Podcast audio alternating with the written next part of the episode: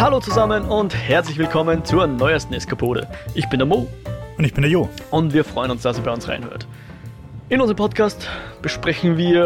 Ah, was besprechen wir? Ich habe meine Shownotes schon wieder verhunzt. Wheel of Time, Mo. Wheel of Wheel Time besprechen of wir auf jeden Fall, aber sonst besprechen wir ja bewegte Bilder, Kultur und die allgemeinen Freunde des Eskapismus. So, ähm, ja. Aber genau, wie du schon gesagt hast, heute besprechen wir Wheel of Time und wahrscheinlich auch die nächsten paar Wochen besprechen wir Wheel of Time. Ja, also äh, wie angekündigt, also wie von uns angekündigt, gibt's heute Wheel of Time und wie von Amazon Prime angekündigt, gibt's seit letzter Woche Freitag die ersten drei Folgen der ersten Season Wheel of Time, die ihrerseits ein, eine Adaption des 14-teiligen Romanzyklus von Robert Jordan ist. Also ein Fantasy-Klassiker mit weiß nicht wie viel tausenden Seiten, der fast einen ganzen Billy breit ist, wenn man es als Taschenbücher 11.308 Seiten. Mo. Wow, okay. Wie viel war das nochmal? Wiederhol es nochmal. 11.308. Okay. Auf Englisch. Auf Englisch, ja. Und wahrscheinlich abhängig von der Schriftgröße und so weiter. Aber man kann sich vorstellen, ein äh, etwas mehr als nur ein Reklamheftchen oder so. Äh, oder auch etwas mehr als 14 Reklamheftchen. 14 dicke, fette Ziegel voll Fantasy-Literatur. Ähm, begonnen zu schreiben hat er das in den 90ern, fertig geworden ist es vor nicht allzu langer Zeit. Äh, er hat es auch selber nicht vollenden können, also die letzten zweieinhalb Bücher, also sprich mit dem Vor-Vorletzten hat dann der Brandon Sanderson übernommen, nach den, äh, wie sagt man da, Notizen sozusagen, also der ist gebrieft worden von Robert Jordan und von seinem Nachlassverwaltern, seiner Frau und so weiter, hat er dann entsprechend den Vorstellungen von Robert Jordan diesen äh, diese, diese Reihe noch zu Ende geführt, weil der Robert Jordan leider erkrankt ist und an dieser Krankheit auch dann äh, gestorben ist. Hat also leider nicht mehr leben können, wie diese Serie noch verfilmt wird oder zu einer Serie adaptiert wird. Äh, ja. Genau, die hat jetzt Amazon Prime, äh, hat dieses Unterfangen gestartet. Lustigerweise ist es ja eigentlich, also ich, ich habe es nicht genau rausgefunden, aber es ist ja am Anfang sehr zu meiner Überraschung dargestanden Sony Studios. Also da dürfte tatsächlich Sony einen ziemlichen huh. Einfluss gehabt haben ja. in der Produktion. Ich bin mir nicht sicher, ob das vielleicht sogar nicht nur bei uns Amazon Prime ist. So wie Netflix Exclusive in der Regel auch irgendwas na, anderes ist. Nein, nein, halt in dem Fall ist das weltweit Amazon Prime. Schon, gell? Ja, ja. Aber auf jeden Fall steckt Sony mit drin. Okay. Cool. Äh, dieses Detail ist tatsächlich an mir vorbeigegangen. Ähm, ja, und wir, wir sprechen jetzt halt in unserer Frühstück in Westeros-Manier, in wie wir auch schon den Mandalorianer besprochen haben, wie wir auch schon äh, Lovecraft Country besprochen haben, so circa äh, eine Folge der Serie in einer Eskapode. Also wir werden heute nicht die ersten drei besprechen, sondern nur die erste Folge. Und ganz wichtig natürlich, für Leute, die jetzt zum ersten Mal bei uns reinhorchen, vielleicht, wir spoilen nichts, was nicht gespoilt werden soll. Also sprich, wir reden heute über die erste Episode und nur über die erste Episode. Ich glaube, wir werden auch nichts besprechen, was im Trailer vorkommt sofern es nicht in der ersten Episode vorkommt natürlich. Ähm, noch der Hinweis, ich habe die Bücher gelesen, der Jo nicht, aber Nein. wer mich kennt, weiß, ich werde mein, ich werde alles tun, um nichts zu spoilen. Also ich bin selber Spoiler-avers ähm, und wir haben uns auch vorab unterhalten, wie wir das jetzt am besten handeln, was tun wir mit dem Buchwissen, weil es nicht zu nutzen wäre ja auch Fahrt. Ähm, aber unsere Regel ist die, wir dürfen drüber reden, wenn es in der Serie vorkommt. Also sprich, wenn sich jemand hinsetzen würde und die Serie klitzeklein durchanalysiert und mit Freeze Frames und zehnmal anschauen der Folge, die Infos, die dann, die man dann rauslesen könnte, die darf auch ich hier als mit meinem Buchwissen sozusagen, habe ich ein bisschen, äh, habe ich es da ein bisschen leichter, ich weiß schon, worauf ich hinschauen muss. Auch das darf ich erzählen. Aber wir werden das Ganze nicht sofort machen, sondern nochmal mit einer kleinen Warnung versehen. Wir werden zuerst, also jetzt heute in der ersten Folge mal kurz unsere auch ein bisschen so allgemeiner die Meinung sagen, also ganz spoilerfrei, auch für Leute, die die Serie vielleicht noch nicht geschaut haben.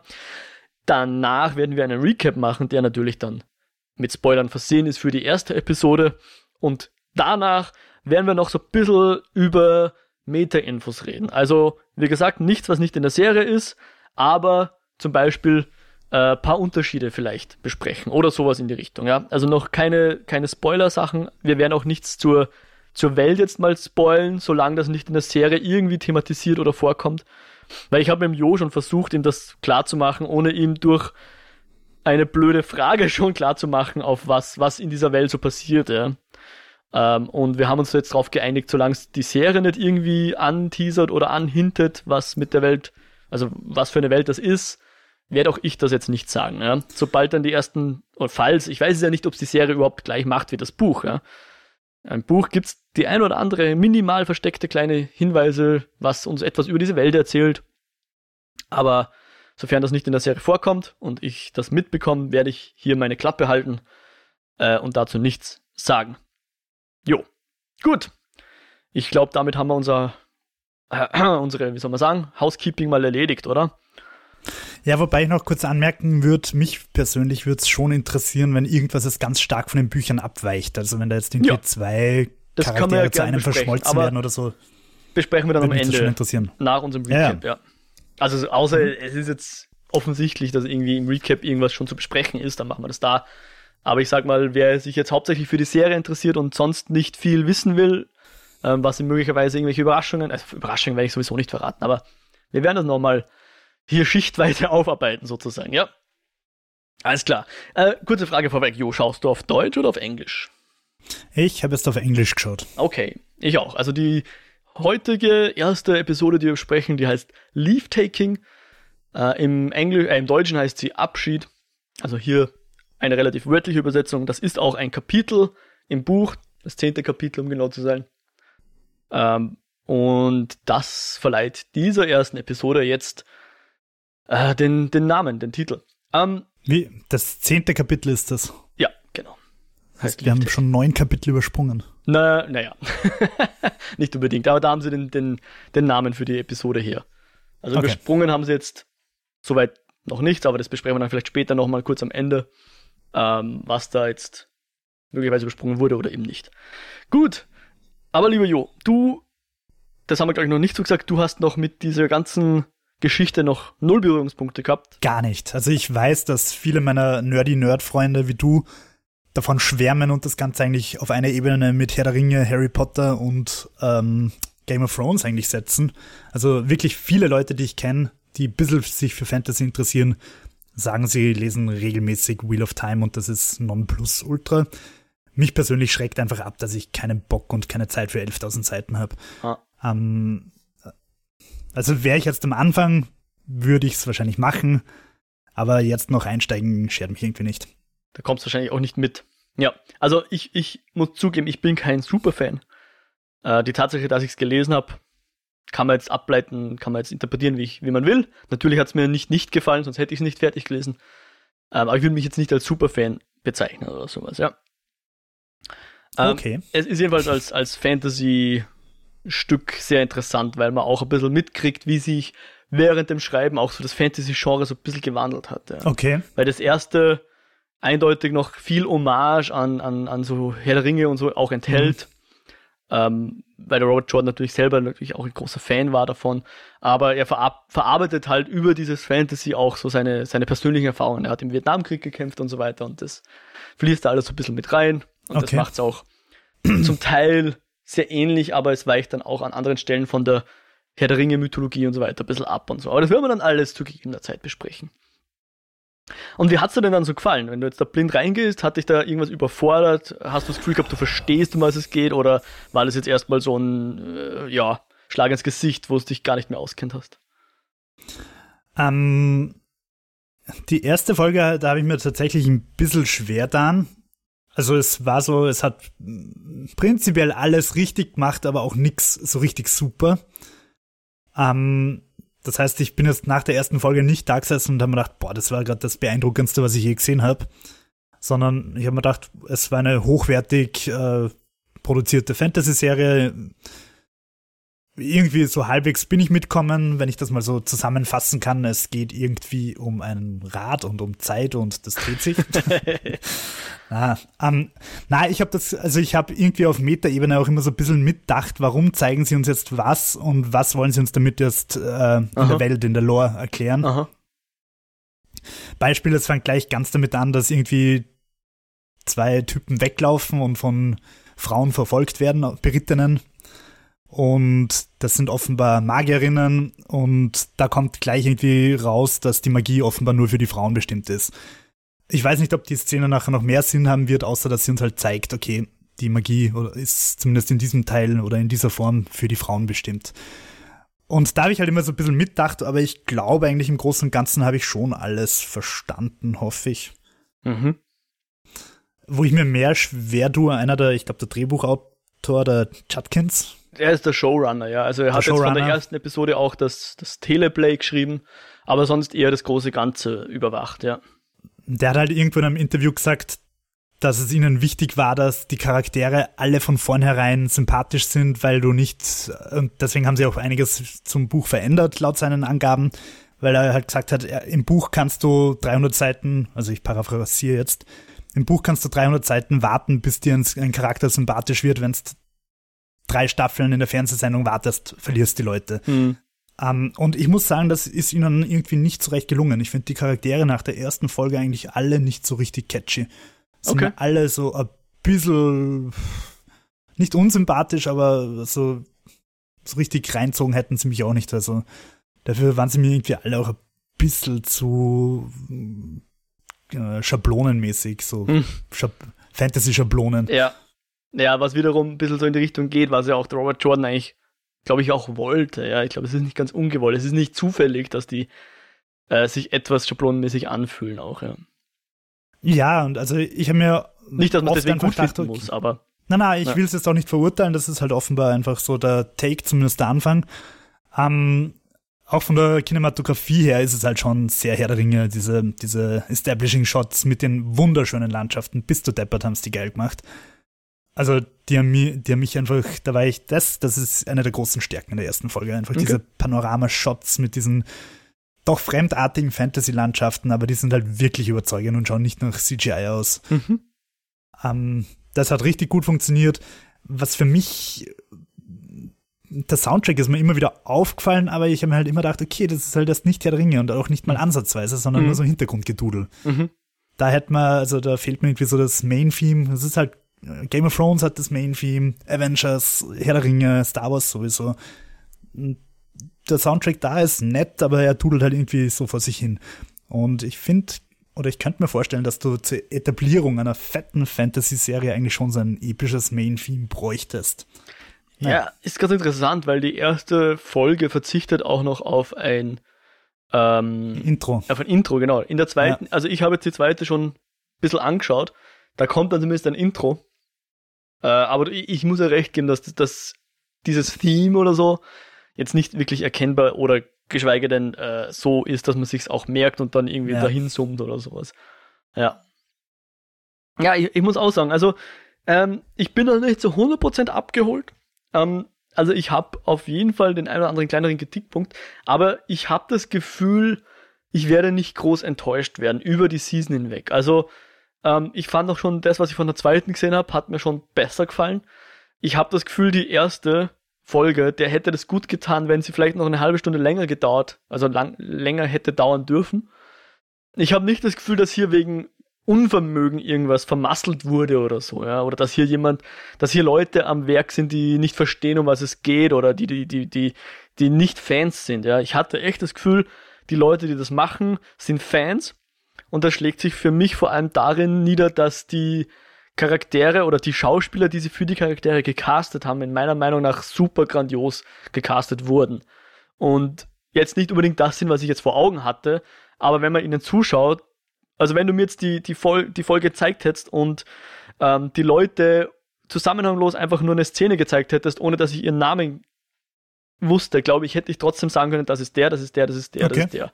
Ich fand, das haben sie wirklich gut getroffen.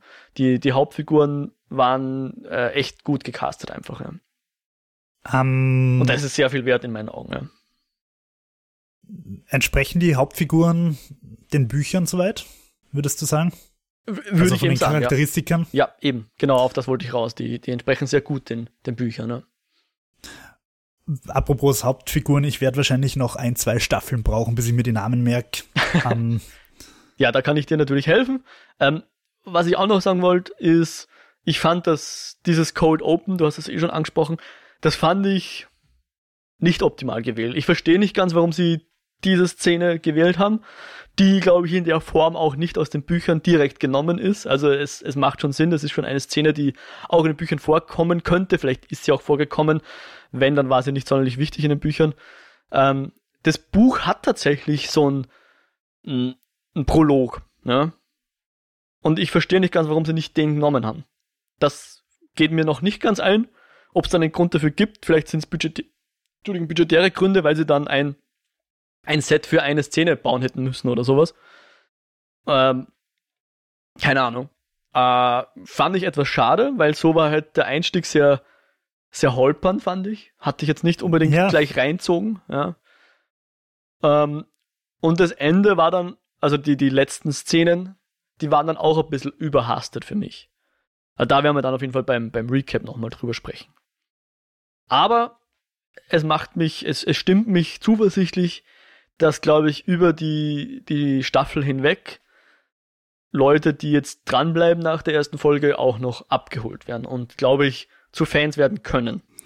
Da möchte ich vielleicht kurz äh, einen vagen Spoiler meiner Meinung vorausschicken. Ich habe die zweite Folge auch schon gesehen und die zweite Folge hat mir viel besser gefallen als die erste. Ja.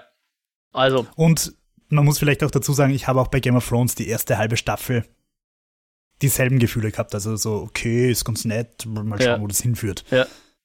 Ja, ich habe dann versucht zu kanalisieren, wie ging es mir damals, als ich die, die erste Folge Game of Thrones geschaut habe oder die erste Staffel Game of Thrones, weil das war ja für uns beide damals auch ein komplett neues, ähm, jetzt wollte ich schon Franchise sagen, eine neue Geschichte, nee. wir kannten die ja beide nicht. Ja, es war irgendwie so, okay, auch das, Fantasy-Geschichte, aber warum verfilmt man die jetzt genau? Okay. Und dann kam das und ich weiß leider nicht mehr, wie es mir da am Anfang ging mit dieser sehr erwachsenen Serie. Ja. Und ich, we hm? ich weiß noch, dass ich auf jeden Fall die ganze erste Staffel auf den Winter gewartet habe und der soll irgendwie erst nach Staffel 8 kommen. ja. Ja, ja, ja, okay. Ja. Gut, aber das heißt, für Leute, die jetzt vielleicht von der ersten noch nicht 100% überzeugt sind, äh, ich weiß jetzt auch nicht, ob jetzt die Leute, die uns zuhören, eh schon alle drei geschaut haben, aber wir wollten uns halt die, wir wollten halt jetzt mal Leute bedienen, die vielleicht auch nur eine geschaut haben. Und außerdem wäre es, glaube ich, auch eine Marathonfolge geworden, wenn wir gleich alle drei Folgen besprochen hätten. Deswegen werden wir das ähm, mindestens in zwei Folgen mal abarbeiten, die ersten drei, wenn nicht sogar drei. Das müssen wir dann noch anschauen. Äh, aber heute geht es mal um die erste. Und jetzt würde ich sagen, auch nochmal die Warnung, wir reden jetzt über die, über die Geschichte der ersten Folge. Ähm, spoilen darüber hinaus nichts, aber tauchen jetzt ein in die Geschichte. Und die fängt genau damit an, dass äh, die Moraine, und eins muss ich vielleicht noch sagen, dadurch, dass ich die Bücher gelesen habe, weiß ich nicht, ob ich die Leute jetzt schon richtig ausspreche. Also ich weiß, dass das immer äh, Nerds, Wheel of Time Nerds finden das immer sehr lustig, wenn andere Leute die Charaktere falsch aussprechen. Und ich weiß, dass es theoretisch immer hinten in, in den Büchern auch so einen Pronunciation Guide gibt. Aber der Pronunciation Guide ist immer so eine englische Lautschrift. Und Englisch ist einfach keine Sprache, mit der man eine Lautschrift schreiben kann. Wenn du. Also du meinst nicht das, es, äh, nicht das, phonetische, Alphabet, Alphabet sondern, nein, sondern, sondern es, es wird gesagt, wie, genau, also mit anderen Buchstaben wird dieser Name halt gesagt, so wird es. Und ich meine, im Englischen sagst du die Vergangenheitsform und die Präsensform von lesen, also read und read, schreibt sich gleich, aber wird anders ausgesprochen. Also da gibt es naja. nicht eine vorhersehbare Aussprache, meiner Meinung nach. Deswegen tue ich mir schwer. Ich habe das dann auch sehr bald sehr ignoriert und hoffe, dass ich jetzt über die Serie langsam reinkomme, die Namen richtig auszusprechen. Wenn ich sie falsch ausspreche, bitte weise mich gern darauf hin, aber verzeiht es mir bitte. Also, Moraine, von Rosamund Pike gespielt, ähm, spricht so das Intro und erzählt uns vom Breaking of the World, ja. Kannst du dir da schon irgendwas drunter vorstellen, was, was sie uns da erzählt hat? Naja, wenn ich das richtig verstanden habe, äh, gibt's irgendeinen Dragonborn, so ein bisschen Skyrim-mäßig, und der ist halt so ein schicksalshafter Junge, so ein Skywalker, und äh, der hat, der letzte Dragonborn hat irgendwie die Welt zerstört und der nächste muss sie retten. Und der ist jetzt vor 20 Jahren geboren, so ein bisschen wie der Avatar in der Zeichentrickserie Avatar, also Last Airbender. Und ähm, die, die, wie heißt der Zaubererzirkel von, von der Moraine. Ace Sedai. Ace Sedai. die suchen den, um, um den Dragonborn, also den Dragon, auf die gute Seite zu ziehen und der Evil Sauron. The Dark One, ja. Dark One Dude, äh, der halt wirklich sehr nach Voldemort und Sauron ausschaut. Ähm, der versucht halt auch den Dragonborn auf seine Seite zu ziehen, um wahrscheinlich nochmal die Welt zu ruinieren, was Böse also tun, keine Ahnung. Ja, also. Äh, so habe ich das verstanden und das, also das Wheel of Time, ich vermute mal, dass das halt so ein Kreislauf ist, der sich für immer und ewig wiederholt. Das ist schon gar nicht so schlecht zusammengefasst. Ich werde jetzt nicht zu viel dazu sagen, aber so ist es. Es gab mal einen Dark One, den haben sie gebannt und ähm, dieser und, und, damals ging aber die Welt zu Bruch sozusagen, ja. Also das ist dieses Breaking of the World. Mhm. Und jetzt begehrt der Dark One langsam wieder auf und macht sich so in der Welt breit wieder. Und jetzt braucht es eben den prophezeiten Dragon Reborn, also diesen wiedergeborenen Dragon, der laut einer Prophezeiung eben vor 20 Jahren äh, geboren wurde. Und die Moraine und ihr Delan, also ihr, ihr, wenn man so will, Bodyguard, äh, die suchen den. Und die anderen, diese roten Damen, die da diesen, diesen Mann verfolgen, die jagen grundsätzlich Leute, die ähm, eben channeln können, also sprich Magier sind. Aber wie, wie die, wie die äh, Leandrin heißt sie, glaube ich, sagt, äh, die werden davon verrückt. Also die können dann zwar vielleicht channeln oder glauben zumindest channeln zu können, aber sie werden verrückt. Und die sehen darin also eine Gefahr. Und deswegen jagen und fangen sie diese Leute. Ähm, ich könnte mir vorstellen, dass diese Szene eingebaut worden ist, weil wir ja vorher gerade geredet haben, warum ist das gezeigt worden. Vielleicht um, ich glaube, das war in der zweiten Folge dann, ohne das zu viel vorwegzunehmen, wo man diese Art Inquisitor sieht. Hm. Um das ein bisschen auszugleichen, um zu zeigen, dass es nicht nur quasi Leute gibt, die die Hexen jagen, brutal gesagt, sondern halt auch die Hexen jagen andere. Möglicherweise, dass das halt so ein bisschen neutralisiert wird. Ja, da halten wir uns noch bedeckt. Ähm, grundsätzlich, ähm, ja, ich halte mich noch bedeckt, ja. Äh, und, und die Moraine, die beobachtet das halt so. Die ist offensichtlich nicht daran äh, interessiert, diese, diesen einen Mann da zu finden, weil der, also weil sie erkennt, dass der nicht der Dragon Reborn ist. Und sie sagt, okay, wir müssen jetzt in die Two Rivers gehen, weil da gibt's vier Taviren. Und das ist so ein Wort, das, ich weiß nicht, du hast wahrscheinlich drüber gehört und dir nicht viel dabei gedacht. Mhm. Aber weil es hier vorkommt, möchte ich schon mal darauf hinweisen, das wird, wird uns wahrscheinlich nochmal begegnen. Also Taveren geschrieben. Ähm, und vier davon gibt es da in diesem Dorf. Und im, das Dorf hat im Buch sogar noch einen Namen, das heißt Immonsfield. Und die Gegend heißt eigentlich Two Rivers, aber das ist jetzt egal. Also das Dorf heißt jetzt Two Rivers oder so ähnlich, wurscht. Im, im Auenland, im Hintertupfing, whatever, ja, dort findet sie oder hat sie offensichtlich vier von diesen Taviren gefunden oder vier vielversprechende KandidatInnen für diesen Dragon Reborn, weil sie wissen nicht, ist das ein Mann, ist das eine Frau ähm, oder halt ein Mädchen oder ein Junge, beziehungsweise, ja, wer das ist. Ich bin jetzt nicht ganz sicher, woher sie das weiß, dass da jetzt vier von denen sind und warum sie dann überhaupt noch woanders hin rumlaufen. Das kommt so im Buch nicht direkt vor oder ich kann mich zumindest nicht mehr dran erinnern. Aber hey, nehmen wir es mal hin. Sie muss dort jetzt in die in diese Two Rivers und dort spielt ja dann eigentlich auch äh, unsere erste Episode hauptsächlich, ja.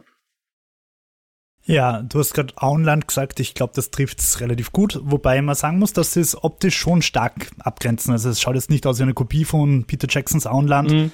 aber dieses friedliche Hintertupfingen ist doch relativ obvious. Genau. Und im, im Buch ist es halt noch viel stärker, dass das so richtig idyllisch ist, ja.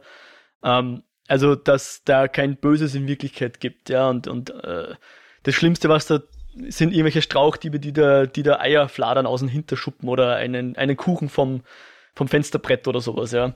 Im Buch ist es ein bisschen, äh, im, Entschuldigung, in der Serie ist es ein bisschen realistischer gehalten, kommt man vor. Da wollen sie sich, glaube ich, auch, äh, auch abgrenzen, dass nicht jemand sagt, ja, das ist ja wie Herr der Ringe oder so, sondern sie wollen, glaube ich, schon zeigen, hier ist ein bisschen eine erwachsenere Welt. Also nicht, dass Herr der Ringe nicht erwachsen ist, aber du weißt, was ich meine. Ja, ähm, ich habe es durchaus idyllisch wahrgenommen. Ja. Sowohl dieses Ritual der, der Frauen, die da offenbar alle in dem Dorf mal in den Fluss geschmissen werden. Ja, ganz genau. Ja. Äh, dann auch dieses äh, Lichterfest, wo man offenbar, und da sind wir jetzt wieder bei dem Wheel of Time, irgendwie die, die Verstorbenen zurück, mhm. also die Seelen zurückführen will. So habe ich das zumindest verstanden. Ja. Aber alles sehr, sehr idyllisch und dann kommt auch noch das Herr der Ringe Dorffest. ja. Das ja. allerdings ein bisschen anders aufhört als bei Herr Ringe. Ja, genau, das Dorffest hört anders auf. Ja, da, da, da sind wir jetzt schon ein bisschen weiter. Ähm, genau, die, die, die Egwene ist das, die hier jetzt in den ähm, zur, zur Frau gemacht wird, die darf jetzt diesen, diesen Zopf tragen. Ja, das ist so das Zeichen quasi, dass du erwachsen bist, eine Frau bist, geworden bist, initiiert bist. Äh, und nicht nur das, ähm, wie wir später erfahren, die, äh, die Nynaeve möchte auch, dass sie ihre Apprentice wird, wie sagt man, also ihre, ihre Schülerin. Ja. Weil die Nynaeve ist das, die sogenannte Wisdom, also so die, die spirituelle, Weise. genau, die Weise des Dorfes, ja. Sowas wie, ist nicht unbedingt jetzt mit Bürgermeister zu vergleichen, aber so eine Autoritätsperson im Dorf, ja. Schamanin. Schamanin, ganz genau, ja. Ähm, und die, das ist insofern doof, weil die Nani, äh, die Egwene, Entschuldigung, ähm, eigentlich seit Kindheitstagen immer schon mit dem Rand äh, so ein bisschen verbandelt ist, ja, und alle glauben, die werden irgendwann heiraten. Sogar die beiden glauben es wahrscheinlich, dass sie irgendwann heiraten, wie das halt so ist am Land. Da hast halt dann vielleicht, jo, erzähl mir mehr vom Land, da ist es doch so, oder dass man dann das Mädchen, mit dem man seit Kindertagen äh, spielt, irgendwann heiratet und Kinder bekommt und dann geht's weiter. Mo, du hast zehn Minuten von mir entfernt gewohnt. ja, genau. Ähm, ich, ich war schon in der Stadt, du noch am Land. Na, äh, Schmäh. Ja, genau. Also, aber den, den Rand lernen wir auch kennen, zusammen mit Matt und Perrin und einer gewissen Danya. Äh, die, die, das sind halt eben unsere, unsere vier. Also die Danya nicht, sondern die äh, Agreen, der Matt, der Perrin und der Rand. Das sind halt die, die jetzt um die 20 sind, sprich, das könnte passen. Das sind jetzt unsere vier potenziellen äh, Dragon Reborn. Und sammelt die gute Maureen, oder wie heißt sie? Moraine, ja Moraine sammelt die einfach alle 20-Jährigen ein, oder wie? Sie besucht sie zumindest anscheinend, ja. Und, und erkennt ja. dann, ob sie, ob sie Dragon Reborn sind oder nicht. Ziemlich stressig, weil ich meine, sind ja nicht ewig 20. Ja, nein, nein. Sie, sie macht das auch schon, glaube ich, ein bisschen länger. Ach so. also, weiß jetzt nicht, ja. Es ist, es ist jetzt, also jetzt weiß ich nicht, weiß ich nicht mehr so genau, wie es im Buch ist und andererseits könnte die Serie das auch anders handeln. Aber sie sucht einfach Leute, die vom Alter her damals geboren Passen, wurden, als ja. die Prophezeiung gesagt hat, heute wurde der geboren. Ja. Also sprich, fünf Jahre später hat sie halt Fünfjährige gesucht vielleicht oder. Ja, macht schon Sinn. Irgendwie so, ja. Ja, sie kommt in dieses Dorf und stößt nicht auf viel Gegenliebe, habe ich den Eindruck. Also sie legt auch so einen, so einen finsteren Auftritt hin in der Kneipe, in der ja. Dorfkneipe. Bisschen Aragorn-mäßig, der uns ja auch zuerst düster verkauft wird. Mhm.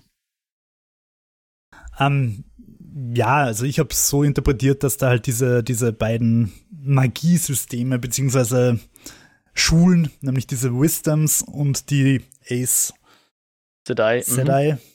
Dass die da halt ein bisschen in der Konkurrenz zueinander stehen und deshalb finden die das nicht so cool, wenn die da erst hereinspaziert. So hat sich interpretiert ich glaube, die Naive würde zustimmen. Also die ähm, Naive ist, ist weniger freut, dass hier eine Sedai auftaucht. Ich glaube, der Sedai ist ziemlich ja egal, was die Naive von ihr hält. Oder grundsätzlich die Sedai sind, denen ist es, glaube ich, ziemlich egal, was die Welt von ihnen hält. Die machen halt ihr Ding, ja. Ähm, aber was, was ich noch interessant fand an dem, an dem Pub, und ich glaube, das ist was, was uns auch die, die Serie hier äh, durchaus zeigen will, ist, die, die erste Gruppe von, von Säufern sind hier, sind hier Frauen. Also ich glaube, der Serie ist sehr wichtig, dass wir hier die Dynamik aufbauen. Oder uns irgendwie verdeutlichen, dass, dass, ähm, dass hier jetzt nicht die klassische Geschichte ist, wo eigentlich alle Helden außer wenige Frauen sein müssen, ja. Äh, Männer sein müssen. Sondern ich glaube, hier wollen sie uns zeigen, okay, Frauen saufen auch, Frauen können auch der Dragon Reborn sein und so weiter. Ich glaube, das ist, das ist hier wichtig zu betonen, ja. Ja, ähm, ist das im Buch auch so thematisch oder ist da äh, Amazon mit der PC-Keule drüber gefahren? Ähm, das würde ich verneinen, dass es die, nur die Political Correctness-Keule ist. Das Buch Ähm, das war tatsächlich für mich vor allem in den ersten Büchern so ein bisschen ein, ein Problem. Das, der, der Robert Jordan wollte, glaube ich, viel, er wollte darauf hinweisen, dass hier so ein komischer Schiefstand existiert. Aber ich finde, wie er das gemacht hat, hat mir auch nicht immer getaugt, weil er, die Bücher sind halt sehr Point-of-View-mäßig geschrieben, ja. Und du hörst halt dann den Rand sagen, oh, immer diese Frauen, die immer kichern und Geheimnisse haben, ja. Und die, und die Frauen denken halt, oh, immer diese Männer, die halt, weiß ich nicht, Okay. sich dauernd nur auf die Schulter boxen und so. Ja. Und das fand ich immer so ein bisschen mühsam, wenn ich ehrlich sein soll beim Lesen. Aber es, es, es sagt uns halt viel über die Leute und ähm, ich glaube, es sollte eher eine Kritik an diesem, an diesem Status quo aus, ausdrücken, als das zu unterstützen. Ja. Ja. Also die Piscines, die da ist, die kommt eher vom Buch auch ab, äh, kann man vom Buch ableiten, ja. Die hat jetzt nicht die Serie erfunden. Also es scheint ja, Amazon scheint ja so ähm, Diversity-Richtlinien für eigene Produktionen zu haben. Mhm. Zumindest in den gängigen Film- und Nerd-Facebook-Gruppen ist das heißt hauptsächlich beschimpft worden, weil sich viele Leute einfach immer aufregen müssen, wenn irgendwas diverser wird und das eigene Weltbild ins Schwanken gerät. Hm. Ähm, deshalb bin ich eigentlich recht gespannt, ob äh, in der Serie dann zum Beispiel auch ein drittes Geschlecht noch eine Rolle spielen wird. Ähm, das ja doch in vielen Ländern mittlerweile anerkannt ist. Und ich mir durchaus vorstellen könnte, dass das in den, in den Richtlinien von Amazon auch aufscheint. Mhm. Ähm, weil, also ich habe tatsächlich auch beim Schauen drüber nachgedacht, weil halt ganz klar gesagt wird, okay, der, der Dragon Reborn ist ein Mann oder eine Frau. Das ist halt sehr dual. Ohne dass ich das jetzt kritisiere, also es ist einfach das Werk des Autors und das, was Amazon daraus gemacht hat und wie sie es auch weiter drehen und wenden, ist in Ordnung für mich. Ähm, ich habe halt einfach drüber nachgedacht. Mhm. Dazu will und kann ich jetzt eigentlich gar nichts sagen. Wie es die Serie angehen wird, weiß ich nicht. Ja. Und ich, also ich vermute auch, dass bei Herr der Ringe eine ähnliche Diversität dann auftauchen wird, wie es jetzt bei, bei Wheel of Time Ja. in der Serie stattfindet, also Ja. auch äh, von der Eth Ethnie her. Ähm, werden sich sicher wieder viele aufregen. Ich finde, das ist im 21. Jahrhundert eigentlich sehr angemessen. Also, Ja, das, das Ding ist halt, wenn man halt von Fantasy redet, dann reden halt fast alle oder redet man so üblicherweise von irgendeiner komischen Version des Mittelalters in, in Zentraleuropa, ja. Oder vielleicht noch England oder sowas. ja, aber da muss ich, also da hat es ja dieses Spiel gegeben, wird's geheißen, King, Kingdom, äh, Kingdom Come Sur- Sur- Surveillance oder so. Deliverance? Deliverance, Ja. genau. Das angeblich ein sehr gutes Rollenspiel ist, Ja. ähm, das aber immer wieder sehr kritisiert worden ist für sein Mittelalterbild, das halt ein sehr weißes Mittelalterbild Ja. äh, darstellt. Und scheinbar war das Mittelalter halt sehr viel diverser, als äh, die Neurechten das gerne haben. Ja. Ähm, also weil es natürlich auch Schwarze bei uns im Mittelalter gegeben hat. Die waren wahrscheinlich schon eher exotisch, aber es hat sie gegeben. Also wie viele Mohrenbräu und Mohrenstraßen und so weiter gibt's in Österreich. Ähm, scheinbar war das Mittelalter also sehr viel bunter, als manche sich das gerne erträumen.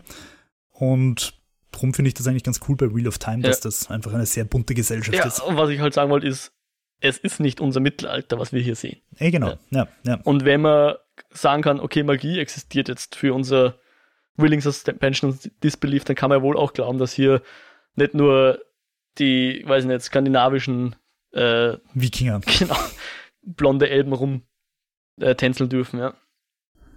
Ähm, tatsächlich habe ich, es ist wieder ein bisschen off-topic, ich habe letztens eine sehr verrückte Interpretation von, von Herr der Ringe gelesen, die tatsächlich sehr rechts ausgelegt worden ist, wo es halt darum geht, dass das idyllische weiße Auenland quasi von fremden Mächten und Flüchtlingen bedrängt wird und die quasi ausziehen müssen, um ihr, um ihr rechtes kleines Traumauenland zu verteidigen quasi. Ja. Finde ich ein bisschen weit hergeholt. Äh, zumal natürlich Tolkien in einer Zeit gelebt hat, wo es Nationen einfach noch in großer Form gegeben hat und auch in großen Kriegen gegeneinander angetreten sind und so weiter. Aber wurscht. Ich, ich hab's bei der Serie sehr cool gefunden, dass das Dorf so divers ist und es wird ja sogar erklärt, weil ich habe tatsächlich auch mal so den Gedanken gehabt, okay, macht es jetzt einfach irgendwie Sinn, dass das so viele verschiedene Herkünfte sich tummeln? Ähm, nicht, dass es mich stört, dass sie da sind, sondern ich habe einfach gedacht, wie plausibel ist es, dass in einem Dorf so ein Gemisch ist. Aber es wird ja erklärt, es kommt ja dann irgendwer und sagt, ja, ich bin als Findelkind dort abgegeben worden und so weiter. Ähm, Und nachdem das so ein friedliches Auenland-Idyllendorf ist, kann ich mir vorstellen, dass einfach alle Findelkinder dort abgehen werden irgendwie. Äh, fand ich gut. Ich hoffe, es bleibt so und ich hoffe, dass sich auch mehr Serien trauen, das so durchzuziehen. Und wie du sagst, es ist eine fiktive Fantasy-Welt. Why not? Mm, ja. Ähm, dann kommen wir wieder zurück zur, zur, zur Handlung. Ja. Also wir sehen hier dann die, also wir werden so ein bisschen eingeführt, die, die drei Jungs jetzt, also Matt, Perry und Rand, weil die, genau, die Equine haben wir schon gesehen bei ihrem Ritual. Der Rand ist quasi sozusagen der eigentlich Angetraute von der Equine. Also jetzt nicht formell, aber so, alle glauben das. Der Matt ist hauptsächlich damit beschäftigt, äh, anstatt seine Eltern seine zwei Schwestern aufzuziehen oder sich um sie zu kümmern.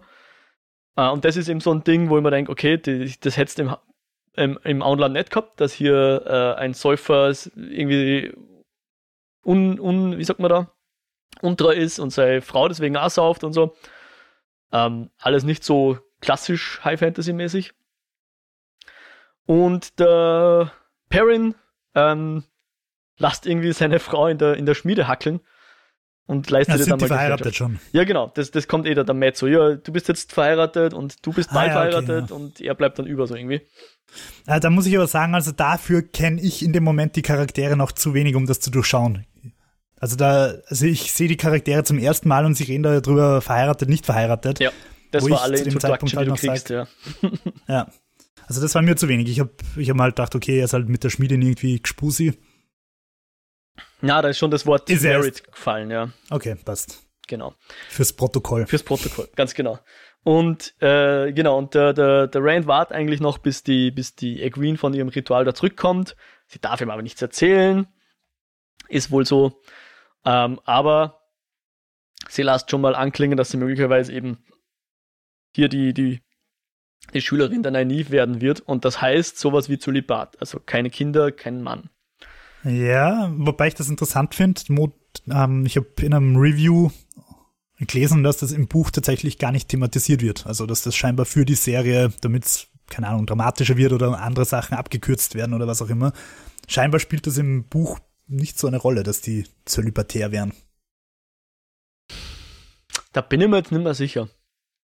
Also ja, es spielt, glaube ich, wirklich nicht so eine Rolle. Ähm, also die, die, die Beziehung zwischen den beiden ist im Buch auch noch ein bisschen eine vorsichtigere sozusagen. Sie sind auch, glaube ich, im Vergleich zum Buch, ich müsste nochmal nachschauen, ich glaube, sie sind auch ein paar Jährchen älter. Ja. Also sprich, äh, ein Alter, wo es, wo auf jeden Fall, ich sag mal, körperliche Liebe schon ein Ding ist, ja. Und ähm, im, im Buch ist es, glaube ich, tatsächlich so, dass sie nicht wirklich zusammen sind, aber halt so schüchtern sich immer mal wieder anschauen und so, ja. Und in, in der Serie ja, so. schaut so aus, als würden sie regelmäßig, also, also die Eltern von der, von der Equine sagen ja so, hey, Rand, Equine, das mal da zusammenrahmen, so als wäre der Equine schon ihr, ihr Schwiegersohn so ein bisschen, ja. Äh, der, der Rand schon ihr Schwiegersohn so. Ich habe es in der Serie jetzt so interpretiert, als, als würden sie quasi eine, eine Gelegenheit konstruieren, damit die beiden quasi bundeln können. Ja, ja, ja, genau, ja. Aber die, die geht eben nicht so aus, wie, also sagen wir so, die geht schon so aus, wie der Rand das gern hätte wahrscheinlich, aber äh, er erfährt hier auch, dass möglicherweise das äh, bald ein Ende hat zwischen ihm und der Queen. Ja. Da könnte man mal kurz drüber reden. Ähm, das war ja obviously eine Sex-Szene, ja. wie man sie gemacht hat, bevor Game of Thrones gekommen ist und alles sehr detailliert gezeigt hat. Ja. Ähm, warum macht Amazon, warum entscheidet sich Amazon für die kinderfreundliche Variante? Was meinst du? Ich, ist es nicht schon ein bisschen sagen. ein Klischee, so mit nach, nach Spartacus und Game ja. of Thrones, dass man Sex halt jetzt heutzutage in Fantasy-Serien darstellt? Ich muss hier an dieser Stelle spekulieren und du musst mir glauben, dass es eine Spekulation ist, weil ich natürlich nicht weiß, wie die Serie gemacht ist. Ja. Ich glaube einfach, dass sie an dieser Stelle bewusst auch das Filmmaking etwas naiver, etwas kindlicher gestalten aber ob das so bleiben wird, ich würde es mal bezweifeln. Also okay. mit Blut haben sie offensichtlich weniger Probleme in der Serie. Ja, das ist ja aber das amerikanische Klischee, ja. oder das Sex böse genau, Blut genau, genau. Ich glaube schon, aber das ist jetzt eine reine Spekulation, ja. Das ist jetzt nicht über Buchwissen informiert oder so. Ich glaube schon, dass wir vielleicht auch noch äh, mehr Sex sehen werden. Oder mehr nackte Haut oder wie auch immer, ja. Wie man das dann definieren will. Schauen wir mal. Ähm, jo. Ja, aber an dieser Stelle genau ist so die klassische, wir, wir schwenken die Kamera ins Feuer und danach ziehen sie sich wieder an. Genau, ziehen sie sich wieder an. Ähm, und äh, parallel dazu gibt es so eine Szene, wo ich mir schon relativ sicher bin, dass die Macher dieser Szene Witcher gespielt haben, oder? weißt du, was ich meine? Äh, na. Also der, der Lan und die Moraine, die sitzen in so einem Waschzuber drin. Ach so, ja, da habe ich mal. Ja, und das schaut schon vom Framing her fast aus wie, wie Geralt und XYZ, whatever.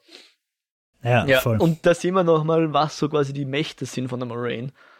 Ähm, sie kann halt quasi hier airbenden oder wie auch immer. Ich, ich kenne jetzt Avatar nicht. Ich kenne übrigens auch, was, was hast du noch zitiert? Welche? Äh, irgendeine Fantasy-Geschichte?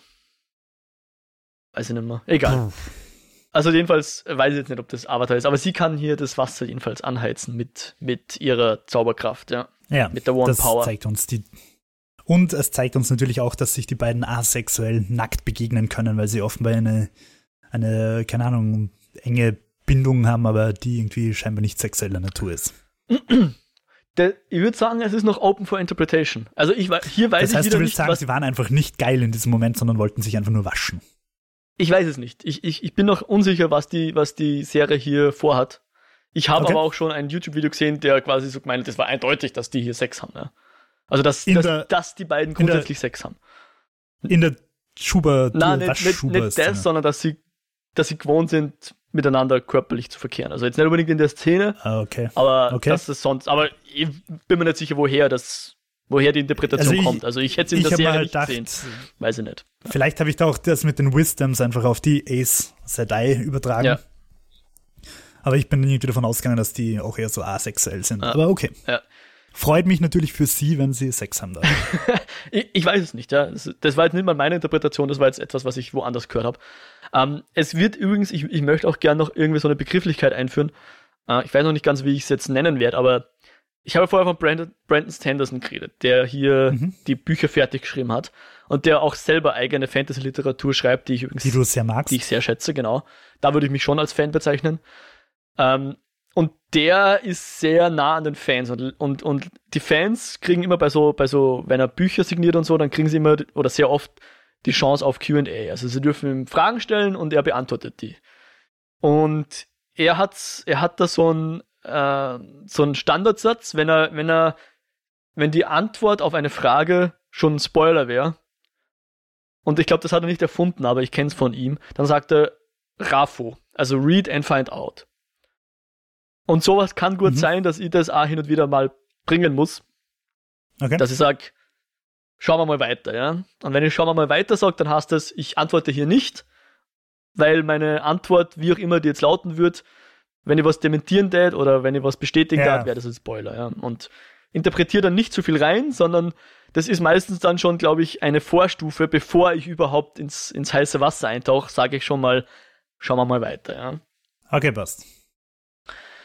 Gut. Und während die beiden in der, in der, in der äh, Wanne sitzen, Im sitzen, ist draußen schon dieser, dieser Typ auf seinem Pferd, ja, ein sogenannter Fade. Also sie nennen ihn Eyeless, die, die Moraine nennt ihn Eyeless.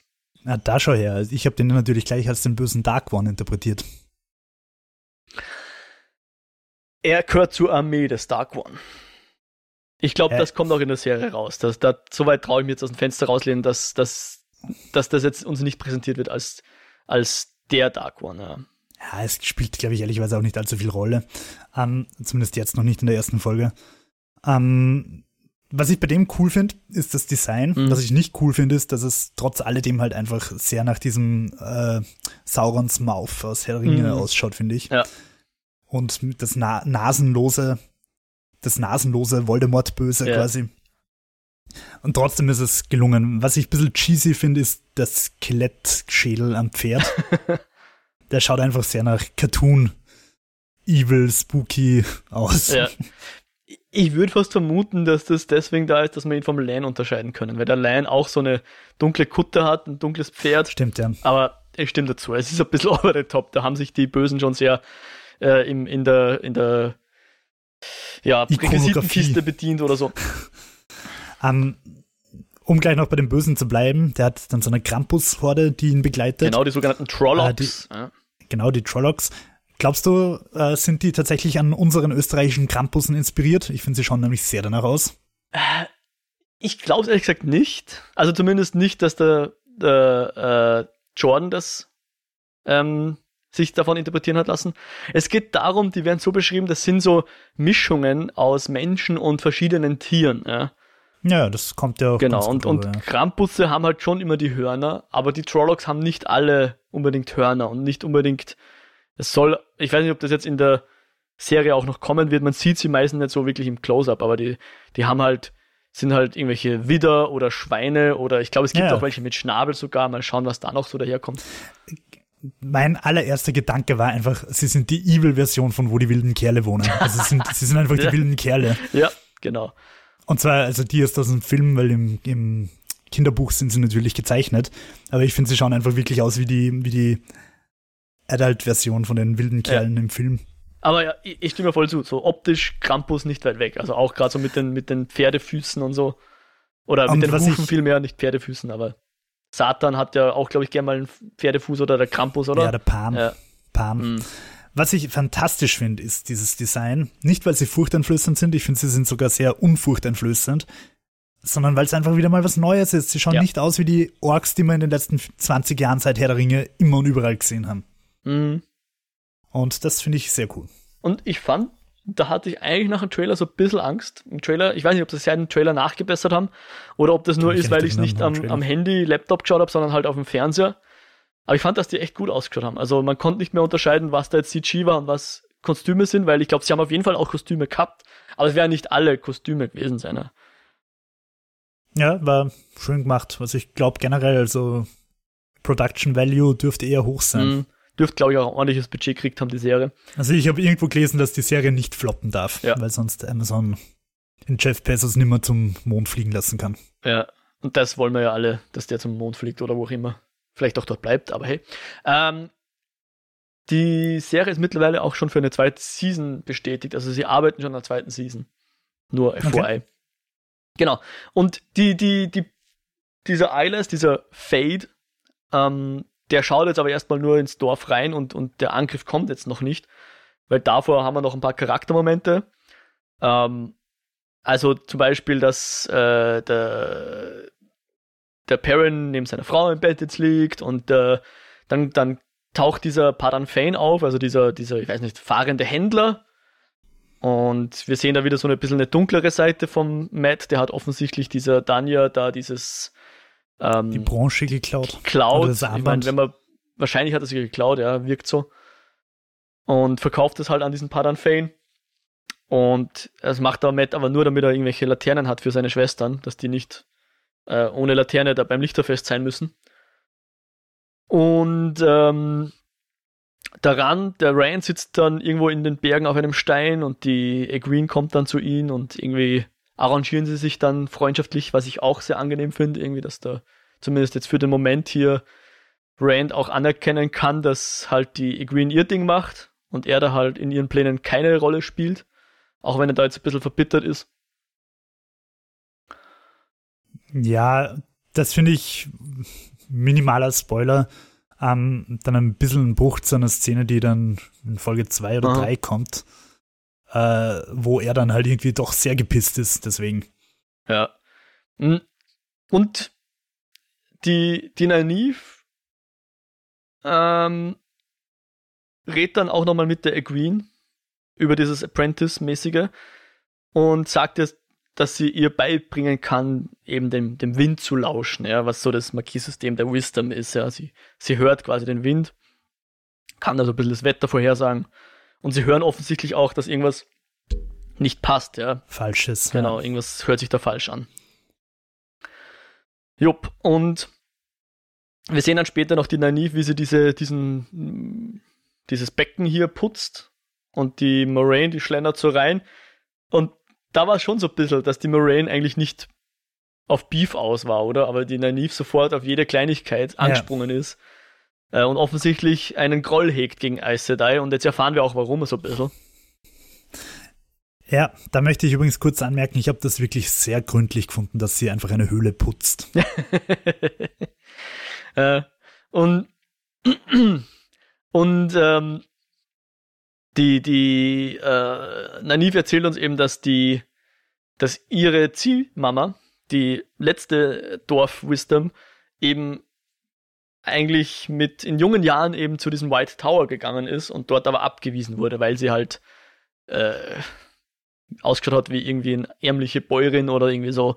Und äh, ja, die waren wohl in ihren Augen zu arrogant und haben deswegen ihre, ihre Chefin abgewiesen. Und die Naniv hegt deswegen immer noch Groll gegen Essedai, so würde ich das interpretieren. Und die Moraine ist aber da, glaube ich, eher so ein bisschen, okay, dann werden wir halt keine Freien, das ist mir doch egal, ich gehe wieder. Oder? ja. Ja. Ja, aber es war halt dieses, wir vergessen nicht und wir, wir sind vielleicht da die hinterletzten Hinterwäldler, aber was vor 20 Jahren passiert ist, werden wir niemals vergessen. Genau. Und an der Stelle erfahren wir auch, dass die Nynaeve ein bisschen älter ist als die anderen und deswegen als Dragon Reborn eben nicht in, äh, ja. Ich glaube 26 ist sie, oder? 25, ja, 26. Genau, so in dem Dreh. Sie sagt jetzt nicht, aber die Moraine ratet so. 25, na, 26, okay, ja, dann ist sie wohl 26 oder so. Also für eine, für eine Dorfälteste Wisdom sehr, alt, sehr, äh, sehr jung. jung. genau. Mhm, dann noch kurzer kleiner Charaktermoment, ähm, dass der Rand und der Perrin dem Matt so ein paar Münzen rüberschieben, dass er den Mädels eine Laterne kaufen darf, weil sie auch wissen, dass er beim Glücksspiel sein ganzes Geld losworden ist und dass Matts Eltern offensichtlich auch ja, keine Laternen kaufen werden. Und zuerst will er es nicht annehmen, aber dann nimmt er es halt doch an. Und ich finde gerade der Matt äh, einerseits ein super gutes Casting und andererseits fand ich, dass sie da seine, seine frühe Geschichte, also so die Anfangsgeschichte von Matt, die ist in den Büchern sehr fad ja, oder, oder fast nicht existent. Also er ist halt einer von denen, aber er hat am Anfang sehr wenig Charakter. Das kommt dann in späteren Büchern, kriegt dann viel mehr zu tun, aber ähm, Entschuldigung, jetzt bin ich glaube im also äh, Matt kriegt mehr zu tun. Genau. Und äh, hier ist er aber wobei ich ich glaube, ich werde das soll ich das rausschneiden? Na, wieso? Das äh, überlebt, keine Ahnung, ist das ein Spoiler, dass der, dass der das erste Buch überlebt? ähm, nein, und zwar aus dem Grund, das wollte ich eh gerade ansprechen. Ich habe tatsächlich noch Game of Thrones im Hintergrund und habe halt irgendwie die ganze Zeit damit gerechnet, dass es einer der Hauptfiguren stirbt. Ja. Ich glaube, ich muss aber einfach mit einer gewissen vor Game of Thrones äh, Experience daran gehen und einfach mal davon ausgehen, dass die Hauptcharaktere wahrscheinlich überleben werden. Also ich, ich ich habe tatsächlich die erste Folge und auch die zweite Folge so die ganze Zeit gebankt, der Fuck, was ist, wenn jetzt an diesem mysteriösen Ort, der in der zweiten Folge vorkommen wird, was ist, wenn da jetzt einer stirbt? Und dann habe ich mir irgendwann gedacht, Moment, das ist nicht Game of Thrones. Wahrscheinlich werden nicht einfach zwei Drittel auf einmal sterben. Ähm, ich werde nimmer zu viel dazu sagen, aber was ich schon sagen kann, ist, dass dieser Schauspieler, auf das wollte ich nämlich eigentlich raus, dass dieser Matt, der Barney Harris, dass der in der zweiten Season äh, von wem anderen gespielt werden wird. Das okay. ist bereits bekannt. Was nicht bekannt ist, warum. Und er war ja, aber vielleicht. auch auf diesen ganzen Red Carpet oder Blue Carpet Events, wie es Amazon nennt, war er auch nicht mehr dabei. Da waren die ganzen SchauspielerInnen, aber er nicht. Also ich weiß Frage nicht. Frage 1, lebt er noch? Frage 1. Und lebt der Schauspieler noch, meinst du? Ja. Keine Ahnung. Sonst gibt's da, finde ich, zwei Varianten. Die eine Variante ist, er hat sich einfach deppert aufgeführt am Set und man kann nicht mit ihm arbeiten. Naja, da gibt's noch eine Untervariante, nämlich die Variante, dass die anderen Arschlöcher sind und rausgemobbt haben.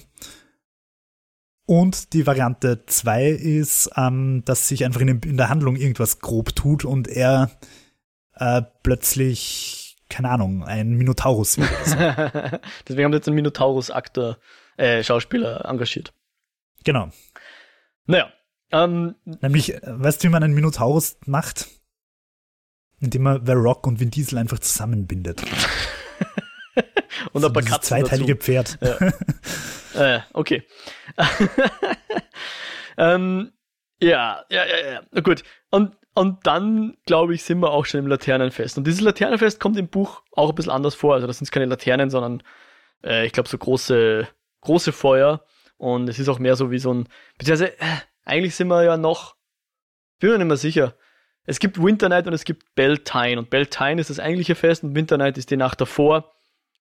Jetzt bin ich mir nicht mehr ganz sicher, wie sie in der Serie abwickeln, aber äh, es gibt ein Laternenfest in der Serie. Exakt, genau. Was ich mich da gefragt habe, völlig random, aber sie, sie verwenden sehr viel so äh, abgeschnittene Baumstämme. Also so als Teller ja. nehmen so eine Scheibe Baumstamm und die Laternen stellen sie auf eine Scheibe Baumstamm. Und ich habe mir dann irgendwie so gedacht, okay, sind das diese abgeschnittenen Baumstämme Wegwerfprodukte? Waschen sie die nachher, nachdem sie davon gegessen haben? Oder hauen sie die weg? Und dann habe ich mir einfach gedacht, das muss ja einfach auch Heidenarbeit sein, diese Dinge runterzusäbeln von so einem Baum, von einem gefällten Baum. Und ich habe einfach gedacht, okay, ist, ist das wirklich effektiv, dass ich einfach so einen Baum zersäbel dafür, dass ich ihn dann einfach mit Laternen den Bach runtergehen lasse, im wahrsten Sinne des Wortes? Kann ich noch nicht beantworten. Vermutlich gibt es YouTube-Videos, wie man sich eine, eine Baumsäge baut und die mit einem Windrad betreibt oder so. Keine Ahnung. Möglich. ähm, und dann gibt es natürlich auch, wie es bei jedem guten Volksfest sein muss, einen choreografierten Tanz. Und jetzt fängt es an, vom Auenland abzuweichen. Weil während diesem Tanz auf einmal der erste umfällt und eine fette Riesenaxt oder sowas im Rücken hat von einem Trollock. Und jetzt genau. tauchen die ersten Trollocks auf. Erstmal so ein Dutzend oder was, so eine gute Handvoll. Alle laufen da vorn, verstecken sich ähm, interessanterweise, der, der Padan Fein geht einfach nur so hinter seinem, ganz gemütlich hinter seinen Wagen. Hm. Und äh, der Matt muss jedenfalls seine Schwestern finden, weil natürlich seine Eltern sich nichts drum scheißen. Nicht drum kümmern. Ja. Und die Nanive und die Green, die sind schon in ihrer, in ihrer Rolle als äh, Dorfaufseherinnen drinnen und verarzten irgendjemanden. Äh, der Tam ist dabei mit seinem Papa, der übrigens äh, Entschuldigung, der Rand, der mit seinem Papa, der übrigens Tam heißt, die sind wieder zurück zu ihrer eigenen Hütte und machen dort ihr eigenes Laternenfest und auch da taucht ein Trollock auf. Und dann holt der Tam da unterm Bett, ist das aufgefallen, dass er es unterm Bett hervorholt. Na. Genau, da holt er so ein, äh, so ein Schwert hervor und die Kamera fährt dann auch so ganz drauf. Da ist so ein, so ein Kranich drauf. Das holt er aus seiner Kiste unter dem Bett hervor. Und ich glaube, der Rand ist so ein bisschen überrascht davon auch, dass da unter seinem Bett sowas drin liegt und schafft es dann irgendwie so gerade so, diesen, diesen Trollock irgendwie abzuwehren. Ähm, fuchtelt da rum und der, der Rand hilft ihm dann auch noch so und spießt ihn irgendwie von hinten mit einem mit einem Speer, glaube ich, auf. Aber der Tam hat dann schon eine Wunde von dieser Trollock-Klinge in der Schulter. Und ähm, der, der Rand muss dann seinen Vater äh, ins Dorf bringen, zur, zur Nani. Das ist obviously vergiftet, oder? Genau, erfahren wir dann später, Trollock-Gift äh, oder so. ähm, und der, der Rand bringt ihn, den Tam ins Dorf, weil er weiß, die Naniv, die kann halt heilen und so, ja. Leider ist sie nicht mehr da. Und der, genau, während, also die Naniv ist, wird davon zart, während sie den verarzten, glaube ich. Ein paar andere Dorfdamen äh, schaffen es irgendwie gemeinsam mit vereinten Kräften da so einen Trollock niederzumetzeln. Fand ich irgendwie cool, die Szene, wie sie dann alle so auf ihn einstechen mit ihren Heugabeln ja. und so. Äh, und auch Perrin und seine Frau, die Laila, sind in ihr, ich glaube, dass sie in der Schmiede drin sind und, und erwehren sich da.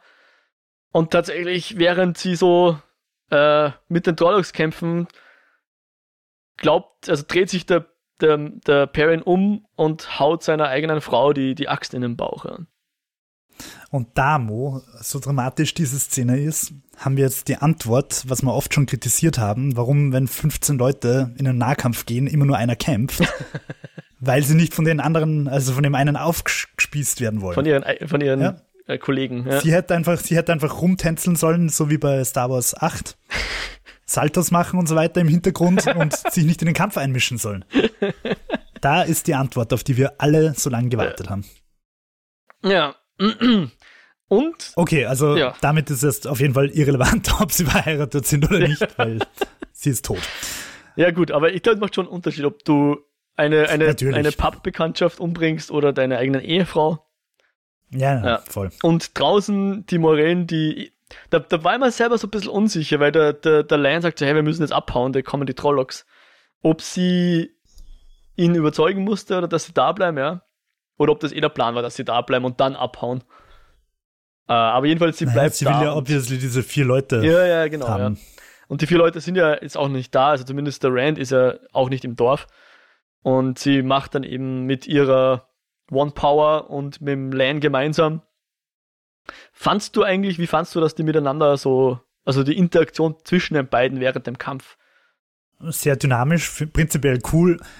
Ich habe mir halt wieder gedacht, und das ist das, was ich der ersten Folge generell einfach vorwerf, dass halt lauter Fantasy-Sachen abgespielt werden, die man schon überall sonst gesehen hat. Und da finde ich, also in dem Kampf spult sie einfach das Magie-Set eines jeden Rollenspiels einfach runter, inklusive Zauber, der aufgeladen werden muss und so weiter. Da habe ich mir gedacht, sie klicken sich gerade einfach durch jeden Diablo-Zauber durch, den es gibt. ähm, hat eh ganz cool ausgeschaut. Aber ich, irgendwie habe ich mir halt so gedacht, okay, es ist halt nicht frisch. Okay. Es ist halt irgendwie Tiefkühl-Zauber. Na gut. Hm, Aber er ist jedenfalls effektiv, also sie schafft es da, diese äh, Trollocs zu, zu besiegen, auch wenn sie dabei den ganzen, das Gasthaus irgendwie als Munition verwendet. Da habe ich mir dann gedacht, hoffentlich war das nicht das Haus, wo die sich alle reingeflüchtet haben. Was natürlich eigentlich beim Gasthaus schon sehr plausibel wäre. Na, aus irgendeinem Grund war das Gott sei Dank nicht der Fall. Ja. Die waren alle draußen äh, oder halt in anderen Häusern. Und ähm, genau, das Ergebnis jedenfalls ist, Dorf ist in Schutt und Asche, also vor allem das Gasthaus. Die Laila, also die Frau von Perrin, ist tot. Die Nynaeve ist verzahrt, ist weg vom Trolloc. Und der Tam ist verwundet mit der, mit der Klinge voll äh, Trolloc-Gift, ja. Und der kommt halt, gerade wie sie so, so im Morgengrauen, kommt halt der, der Rand jetzt mit seinem Vater an, wo das Schlimmste vorbei ist. Und wir sehen jetzt noch eine Fähigkeit, die die Moraine hat, nämlich sie kann den, den Tam heilen. Also sie macht da Wololo und dann ist die Wunde wieder gut. Aber es kostet ihr sehr viel Kraft, wie wir, glaube ich, bemerken. Und äh, der habe ich gar nicht so wahrgenommen. Ich habe mir gedacht, sie ist einfach vom Kampf noch sehr erschöpft und sie ist ja auch selber verwundet. stimmt, Also ich hätte, Richtig, ich habe gut, jetzt nicht dass du gedacht, dass, sagst, dass, dass Moraine das ist auch Heilen sie verwundet. so viel. richtig. Also irgendwer, irgendwer wirft da eine, eine Axt auf sie und die, die landet dann auch in ihrem Körper. Also sie ist auch verwundet. Und Lan, Lan, dieser Dumpfbackerich, kann die Axt nicht im Flug abwehren. Trotzdem. Und ähm, der Rand ist aber trotzdem, noch trotzdem die Moraine äh, ihr sein Papa heilt, irgendwie so ein bisschen pisst. Und ähm, ja, fandst du das fair, dass er jetzt, weil er, er sagt halt so, ja, du tauchst auf und auf einmal sind da überall Trollocs. Na, habe ich gekünstelt und anstrengend gefunden. Okay. Ja, Das war, also das, das ist einfach so ein Beef, wo ich mir denke, ja, okay, du bist ein pubertierender 22-Jähriger, 20, Entschuldigung, 20, der das drum stänkern muss fürs Drama. Aber ich finde, man muss es nicht unbedingt äh, Quantenphysik studiert haben, um zu begreifen, dass das eine, dass das halt Korrelationen und keine Kausalitäten Mhm. sind. Und an der Stelle sehen wir, also möchte ich jetzt auch die Moraine kurz zitieren, weil sie erzählt uns jetzt an dieser Stelle von dieser Prophezeiung. Also sprich, sie hat jetzt da die vier vor sich, Perrin, Matt, Rand und Egwene und sagt dann, vor 20 Jahren war eine Frau im, im White Tower, die war zwar blind, aber sie hatte, sie hat immer so Ausschnitte aus dem, also Glimpses nennen sie es, Ausschnitte aus dem Turning of the Wheel gesehen, ja. Also so eben Prophezeiungen gehabt. Und die hat damals, eben vor 20 Jahren, äh, erkannt, dass der, der Dark One wieder aufwacht und dass seine, seine Flüstereien, dass er sich schon in der Welt breit macht, in, in, unseren, äh, in unseren Geistern breit macht. Aber, dass es einen geben wird, oder eine, das funktioniert halt im Englischen jetzt besser als im Deutschen, ähm, der der Drache sein wird, der wiedergeboren wurde. Und einer, und einer dieser vier Personen ist eben dieser Drache. Also hier spricht sie wirklich von dieser Prophezeiung. Und ähm, sie sehen dann auch, wie bereits die Armee dieses Dark Ones vom Hügel runter stürzt, weil anders als in Herr der Ringe, wo der irgendwie so drei so Hanseln nach Auenland schickt, macht der Dark One gleich, bitte Armee, dort ist jemand, haut's da mal alles zusammen und schickt einfach eine, eine ganze Armee da nach. Also ich glaube, der Land schätzt irgendwie auf mehrere hundert Trollocks und so. Ja, Sauron schickt halt seine Oberelite. Hat der gut funktioniert. Die finden ja nicht mal den Unterberg. Naja, die, die Armee hat auch nicht besser funktioniert. äh, genau, weil sie, weil was machen sie? Sie hauen ab, ja. Und ähm, die, die Moraine sagt eben so, wir vier, wir müssen jetzt zum White Tower, das ist unsere, ein, also eure einzige Chance in Wirklichkeit. Aber so irgendwie so, als wäre auch das, das Schicksal der Welt daran gebunden. Und wir hauen jetzt ab. Und dann, ähm, so ist es so der, der Abschied von, von, von dem Dorf, von den Two Rivers. Also die vier müssen sich jetzt auch von ihren Familien verabschieden. Ähm, und äh, zum Abschluss der Folge spricht jetzt die Moraine noch so ein paar Sätze und das ist normalerweise das, was immer am Anfang von jedem Buch steht. Okay, ich kann mich nicht erinnern. Ja, also sie sagt, The wheel of time turns and ages come and pass, leaving memories that become legends. Legends fade to myth and even myth is long forgotten when the age that gave, gave it birth comes again. In one age, called the third age by some, a wind rose in the mountains of mist. The wind was not a beginning, there are neither beginnings nor endings to the turning of the wheel of time. But it was a beginning. Das ist so der okay. Satz oder ja, die Sätze, okay. die immer vor jedem Buch am Anfang stehen. Ja, ja. hat finde ich schon wieder sehr nach Herr Ringe gelungen, aber ist keine Kritik, nur es holt mich halt nicht ab, wo ich mir denke, boah, das ist das most epic thing I've ever heard, sondern ich, das klingt halt okay. Er hat Herr der Ringe mögen und hat auch seinen epischen Satz geschrieben. Aber ist okay, also das, das, klingt jetzt vielleicht zynischer und kritischer, als ich es meine. Aber es, es finde ich, ist halt nicht so innovativ, wie es. Keine Ahnung. ja, es ist, es ist halt im, für den Teil einfach auch eine gute, eine gute Adaption des Stoffs einfach, ja. Also er hat einfach diesen Stoff nehmen wollen und halt seinen eigenen Twist dazu schreiben.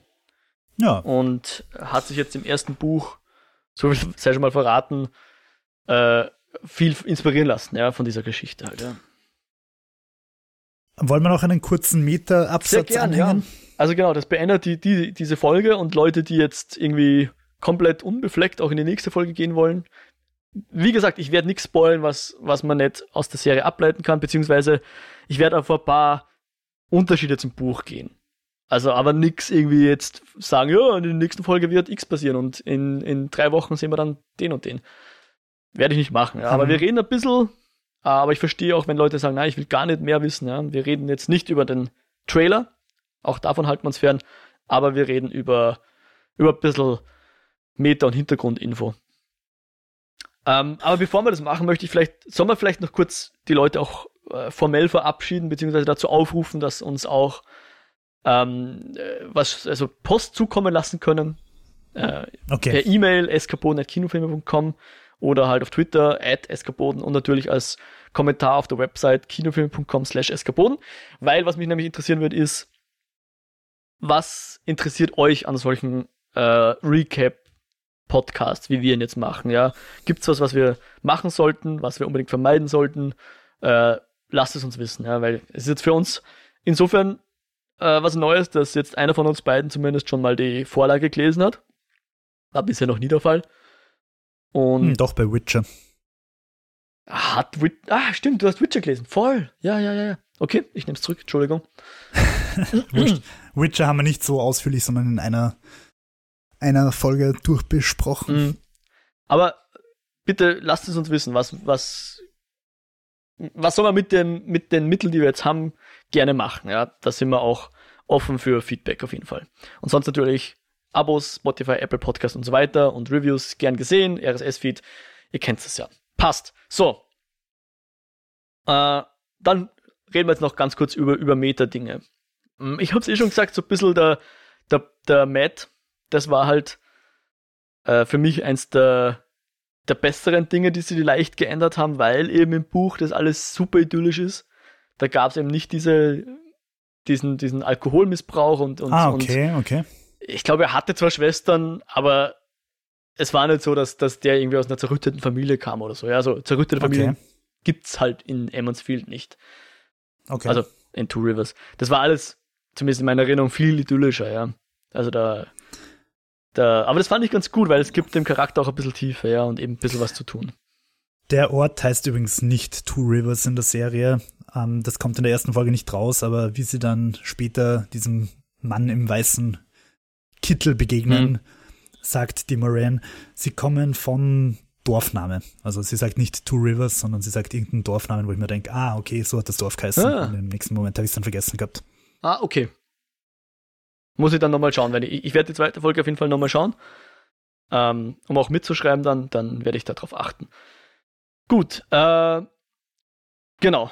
Und tatsächlich, äh, Perrin hatte im Buch zu dem Zeitpunkt, war auch weniger da. Also er hatte keine Frau. Die Layla, okay. ich bin mir nicht sicher, ob sie vorkam, aber sie war jedenfalls nicht Perrins Frau. Die Schmiedin. Die oder? Schmiedin, genau. Also der, der Perrin ja. ist ein Schmied. Ich glaube, das ist auch in, in, in der Serienvorlage, auch wenn man ihn, glaube ich, jetzt nicht schmieden sieht, aber ich nehme es okay. mal an, dass er ein Schmied ist. Eben mit seiner Frau gemeinsam. Äh, das, ja. das heißt, sie haben quasi den Totschlag äh, quasi eingebaut, um uns emotional an ihn zu binden. Könnte sein, ja, genau. Ich, ich, ich, ich werde mich jetzt auch mit Spekulieren zurückhalten, was das für Auswirkungen haben könnte. Äh, ich bin gespannt. Also ich, ich, ich glaube, soweit finde ich es eine interessante Idee und, und möchte sehen, wo das noch, noch hinführt, ja. Ja, ich finde es auch interessant, weil es ist ja erstens mal eigentlich trotzdem ein Verbrechen. Mhm. Um, von dem aber niemand weiß. Also, also er hat jetzt an dieser Stelle ein ziemlich Geheimnis in Wirklichkeit, ja. Ja, ja. Und also finde ich spannend, dass sie einer Figur sowas aufbürden, die das im Buch gar nicht hat. Was mich blendend interessiert, was ich in einem anderen Review gelesen mhm. habe, oder beziehungsweise in so einem Interviewtext, es gibt im Buch irgendwo dieses sehr epische und tolle, ich weiß nicht, ob es ein Mensch ist oder ein Ort, Camelin, mhm. ähm, wo der Chudkins, also der Showrunner, sagt, das war eigentlich eine seiner Lieblingssequenzen im ersten Buch mhm. und er hätte, und das hat ihm wirklich leid dann, dass sie das nicht einbauen können und er erklärt das so, ähm, dass du eine Serie halt einfach anders als ein Buch machen musst. Und zwar sagt er, du kannst in der Serie nicht einen Schauspieler für einen Tag casten, wo du sagst, okay, 2019 in der Staffel 1 braucht braucht man dich einen Tag, aber bitte halt dir 2024 frei, weil da braucht man dich wieder einen ja. Tag. Und darum haben sie diese Sequenz rausgelöscht und da würde mich blendend interessieren, was das ist. Ich glaube, es ist noch zu bald, das zu sagen. Also, ich würde sagen, wir, äh, ich, ich bin gespannt. Aber ist das ein Ort? Also, Camden ist, ist ein Ort, ja. Genau, aber okay. in dem Ort kommt eben jemand vor. Das heißt, du meinst, dass er dann 2024, wenn es soweit ist, auftreten Genau, und dann wird das wahrscheinlich nachgeholt oder irgendwie sowas, ja. Okay. Es, mhm. es, kommt jetzt tatsächlich ähm, eine Figur, von der ich weiß, dass sie gecastet wurde. Die wäre im Buch, würden wir sie schon kennen. Okay. Die ist jetzt tatsächlich auch noch nicht vorkommen, äh, aber das erzähle ich dann, wenn sie vorkommt, ja. Was ich auch spannend finde in dem Text, habe ich gelesen, dass das Buch tatsächlich, also die Bücher, die 11.308 Seiten, dass die 3000 Named Characters Das habe ich auch mal wo gelesen, ja, es ist krass. Und ja. da frage ich mich halt, äh, ist das einfach Name-Dropping, dass halt jeder Mensch, der im Hintergrund vorbeigeht, einen Namen ja. hat, so wie bei Star Wars, wenn ich mich da rein nerd, dann hat natürlich auch jeder Typ, der beim Podracer hinten auf den Tribünen sitzt, seine eigene Hintergrundstory. Oder sind das halt echt relevante Leute? Äh, ich meine, kann, du kannst keine Geschichte schreiben mit 3000 relevanten Na, Leuten. Das, relevant sind also, sie sicher nicht alle, ja. Game of Thrones mit seinen 20 Leuten hat mich schon überfordert. Ja. Aber zum Beispiel die, die, die blonde Dame, die hier diesen Mann ganz am Anfang gejagt hat, ja. Mhm. Die hat einen Namen, ja. Und ich, tatsächlich den Namen kenne ich sogar, ja. Die wird wahrscheinlich, nehme ich an, sonst hätten sie da nicht die Kate Fleetwood gecastet, die ja doch kein kleiner Name ist. Ähm, die kommt sicher noch mal vor. Ich weiß nicht in mhm, welcher Form, in welcher Funktion, aber sie kommt nochmal vor. Äh, sowas halt, ja. Und äh, jede, also er hat halt, glaube ich, einfach jede, jede Figur, die mal auftritt, der gibt halt einen Namen, ja. Und, und manche sind wichtiger, manche kommen später nochmal vor, manche sind unwichtig, manche haben einfach nur einen Namen. Wahrscheinlich gibt es sogar Personen, die erwähnt werden, aber im Buch nicht vorkommen, ja. Insofern okay. kommst du dann, glaube ich, immer noch auf 3000. Aber es ist echt schwierig, weil manche dieser Namen sind auch sehr ähnlich, ja, und da habe ich beim Lesen schon Schwierigkeiten gehabt, die noch auseinanderzuhalten. Äh, weil dann, so wie es halt bei uns auch eine Christina mit K gibt und eine Chrissy und einen Christian und einen Christopher und weiß nicht was, und kommt man halt durcheinander und da hast du halt in Wheel of Time eben auch 3000 unterschiedliche Namen, ne? Hm. Ja, äh, also ich habe gelesen, dass die meisten Änderungen scheinbar tatsächlich schon in Episode 1 waren, also jetzt in der ersten Folge. Mhm. Weil sie halt einfach gesagt haben, sie müssen irgendwie die ganzen Hintergrundstories ein bisschen kompakter machen, sodass ja. du halt gleich die Bindung hast, weil sie eben gesagt haben, sie, sie können sich nicht so viel Zeit lassen mit den Büchern, weil sie sonst die Leute verlieren. Also die Zuschauer. Hm. Zuschauerinnen und Zuschauer. Ähm, ja, pff,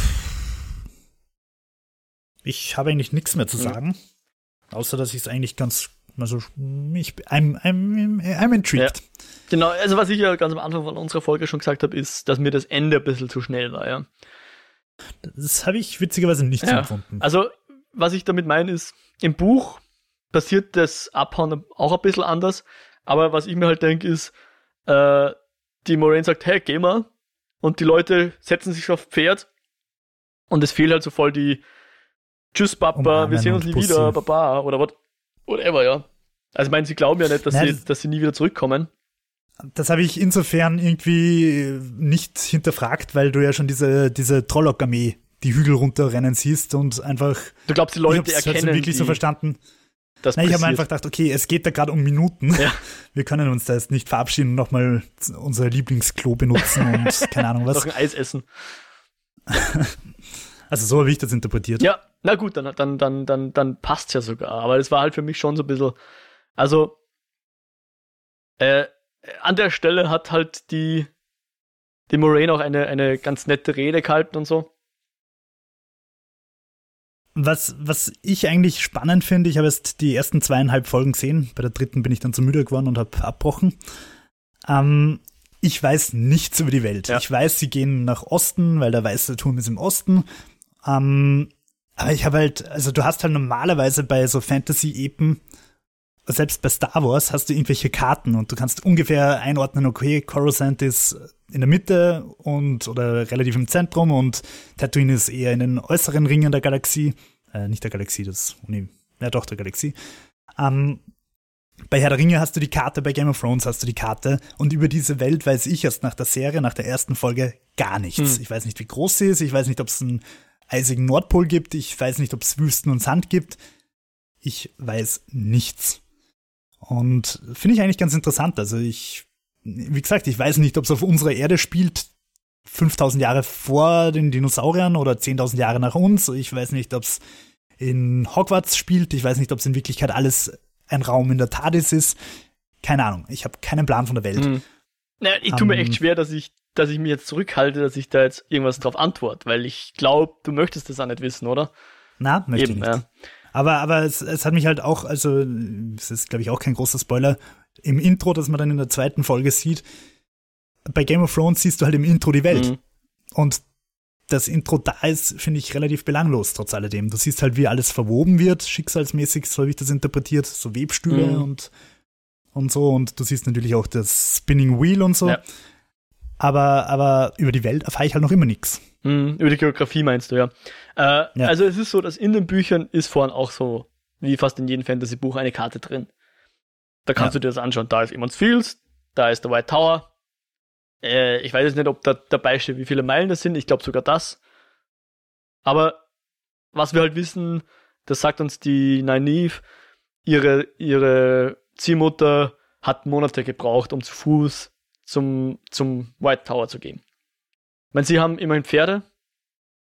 Schauen wir mal. Ja, aber weißt du jetzt, also solche Angaben darf man nicht so ernst nehmen.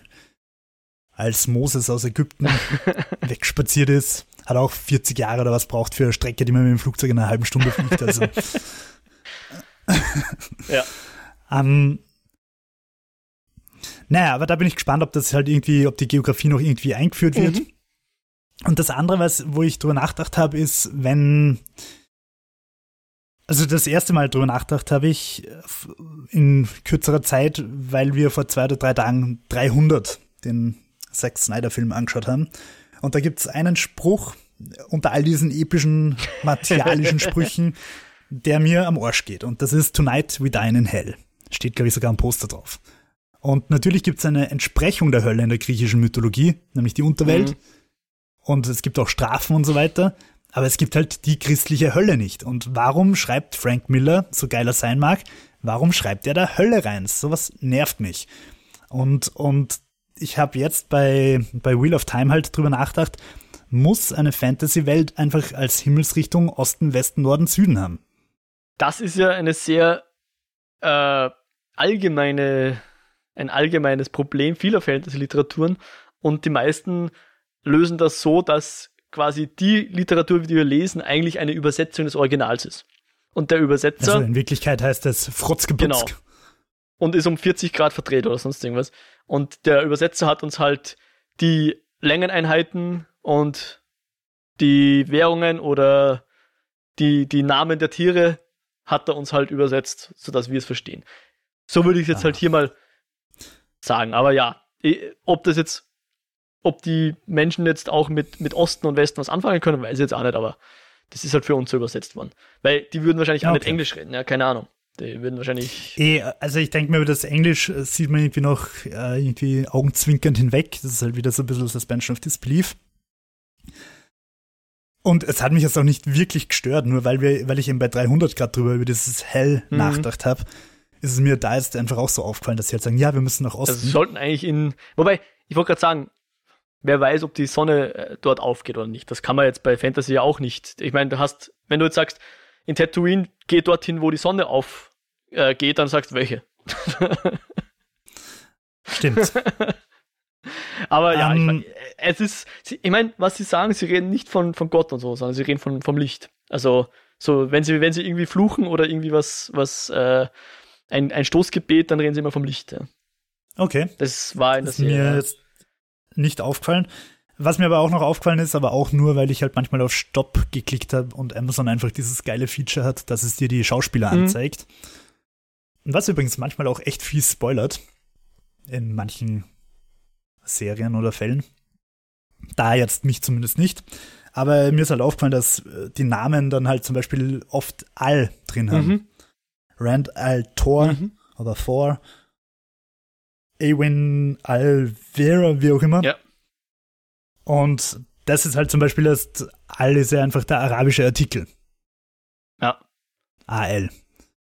Und also, dass er sich da ein bisschen bedient hat. Thor auf der anderen Seite ist der nordische Donnergott. Ja. Also.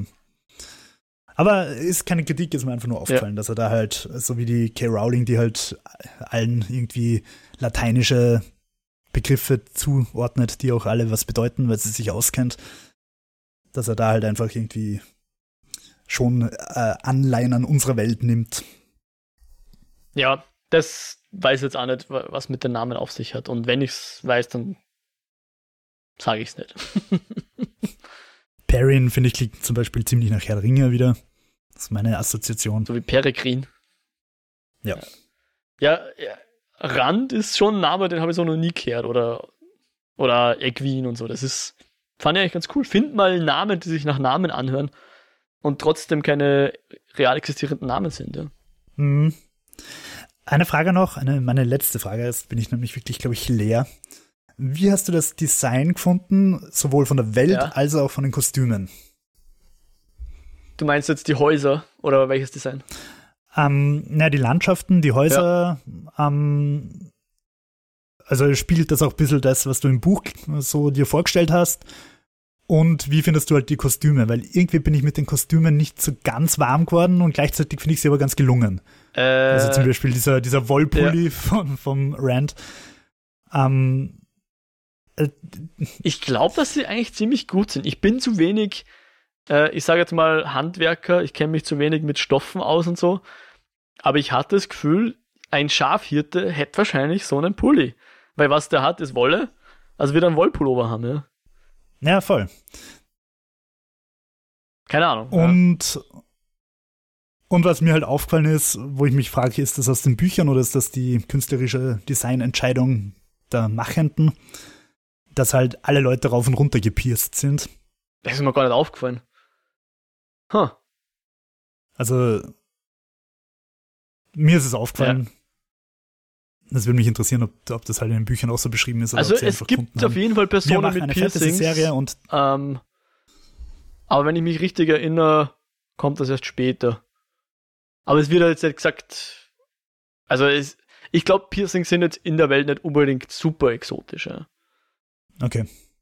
Beziehungsweise irgendwelche Schmuck, also so Ring oder sowas. Das, nein, die, was wir eh schon gesehen haben, dass die Aes Sedai haben immer diesen Serpent Ring. Ah, genau. Ja. Gut, dass du das sagst. Da wollte ich nämlich noch fragen, brauchen Sie den zum Magie-Channeln oder können Sie auch mag magieren ohne den? Also ist der, ist der Ring quasi nur ein, ein Erkennungsmerkmal oder magisch? Im Buch ist es eigentlich nur ein Erkennungsmerkmal.